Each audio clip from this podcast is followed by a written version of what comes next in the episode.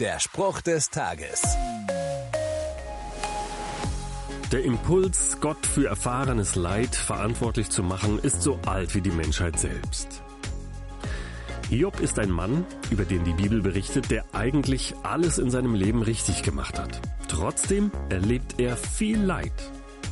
Irgendwann kann er nicht anders, als Gott dafür verantwortlich zu machen. Auf seine Anschuldigungen antwortet Gott ihm mit den folgenden Worten. Hab ich von jemand ein Geschenk bekommen, das ich ihm jetzt zurückzuzahlen hätte? Gehört nicht alles unterm Himmel mir? Das sind harte Worte, auch für Hiob, aber sie sind auch wahr. Oder hast du Gott etwas geschenkt? Warum sollte er dir etwas schuldig sein? Ist deine Anspruchshaltung Gott gegenüber überhaupt gerechtfertigt? Der Spruch des Tages steht in der Bibel. Bibellesen auf bibleserver.com.